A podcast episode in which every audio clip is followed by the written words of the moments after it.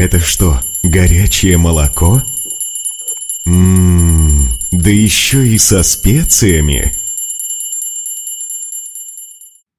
Материальный мир. Особое место. В нем своя атмосфера, свои правила, своя жизнь. Большинство людей погружены в так называемую телесную концепцию жизни. Что это такое? Это значит, что они всю свою жизнь пытаются что-то сделать для своего тела, для удовлетворения своих чувств. Фактически, даже не подозревая о своей духовной сущности – это та самая великая материальная ошибка. Огромная ошибка, которая является вот такой пустой тратой времени. Глобальная ошибка, которая занимает у нас все время.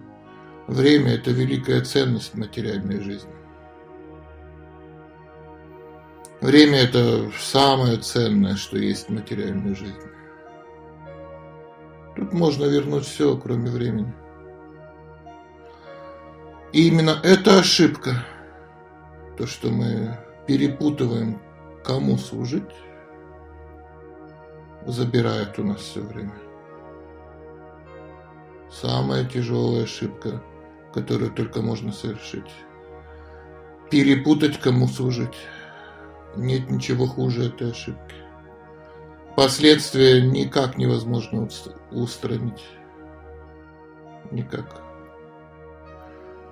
Примерно похоже на то, что человека осудили за преступление, которое он не совершал. Ужасная ошибка. Ему, например, дали пожизненный срок. Дали пожизненный срок, и человек и умер в тюрьме. А на самом деле он это преступление не совершал. Ужасная ошибка. Вот примерно то же самое происходит, когда мы выбираем материальный образ жизни. Просто ужасная ошибка. Просто всю жизнь провели в тюрьме. Как можно так ошибаться?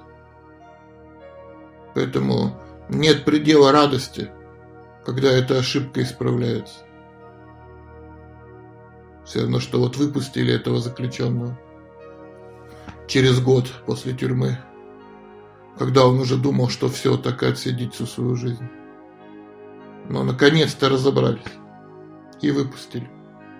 Какая радость. Такую же радость и мы должны испытывать, когда обращаемся к духовной жизни. Господи, какая радость.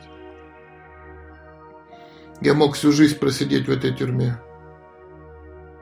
каким-то чудом разобрались. Каким-то чудом выяснили правду. Поэтому и говорится, надо искать истину, истину, истину. Потому что если мы найдем истину, то мы получим это освобождение, мы разберемся, что правда, что нет. Мы найдем эту ошибку. Шива Прабхупада приводил пример человека, который ухаживает за клеткой, не заботясь о живущей в ней птице. Таково определение Майи, иллюзии, которая дал Шива Прабхупад. Буквально иллюзия – это считать себя тем, кем ты на самом деле не являешься. Вот это одно из самых главных определений иллюзий считать себя тем, кем ты на самом деле не являешься.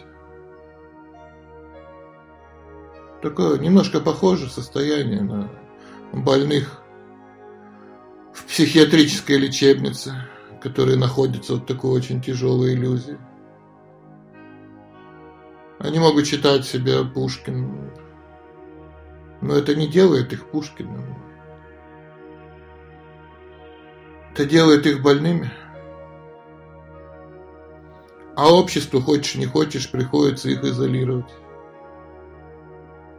Как с ними жить-то? И вот боюсь, что материальный мир это в какой-то мере вот такая психушка, в которой все считают себя богами. И поэтому материальный мир называется дурга. Тюрьма для умалишенных.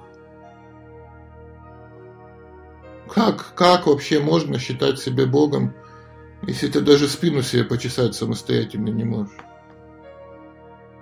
В чем твоя божественность? Сомнительная божественность. Мудрецы говорят, что даже если мы хотя бы на мгновение считаем себя телом, то мы находимся в иллюзии. Шива Прабхупаду в свое время написал статью, которая называлась «Кто сумасшедший?». И анализируя этот болезненный вопрос для современного человека, кто же на самом деле является сумасшедшим, искатели истины, или те, кто отождествляет себя с телом и строит всю цивилизацию вокруг потребностей тела. Он раскрывает эту правду – Мы можем сказать, что ну мы же вроде об этом уже все знаем. Мы же уже об этом прочитали. Но если даже на мгновение у нас появляется желание чувственного наслаждения, чувственного наслаждения для своего личного удовлетворения, Шила Прабхупада называл это безумием и значит нам требуется срочное лечение. Осознать себя вечной душой действительно сложно, говорится, это сложно даже за одну жизнь. Что уж говорить об осознании сверхдуши в теле, параматное, или об осознании наших сокровенных отношений с Богом. Поэтому мы просто стремимся стать хорошими учениками. В этом наше спасение. Один ученик однажды спросил Шилу Прахупаду, я хочу очень быстро продвинуться в духовной жизни, я хочу очень быстро стать чистым преданным. Может быть, вы мне дадите какую-нибудь особую мантру для этого? И Шила Прахупада ответил, да, Моя мантра для тебя будет такой. Контролируй свои чувства. Просто контролируй свои чувства. Вообще Шива Прабхупада дает очень четкое определение разума. Разум – это способность воспринимать все так, как оно есть. Конечно, мы находимся в плачевном состоянии в Кали-югу, но мы сами попали в иллюзию вследствие своего желания быть Богом. Мы думаем, ну, я же вроде не хочу быть Богом, вроде нет такого прямо вот открытого желания. Но что такое желание быть Богом? Желание быть Богом – это значит идти на поводу у своих чувств. Если мы не боги, то мы должны контролировать свои чувства. Контроль чувств – это путь слуги Бога. И это путь домой в реальность. И это лекарство от сумасшествия. Если же мы наслаждаем свои чувства, не хотим контролировать свои чувства, то это путь Бога. И это путь в психушку. Это путь сумасшедшего. Однажды в сокровенном разговоре Шапрахупаду сказал, «Я не хотел приходить в этот мир. Я не особо склонен к аскезам.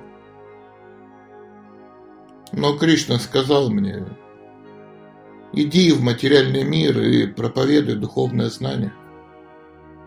Напиши книги. А все остальное я сам устрою.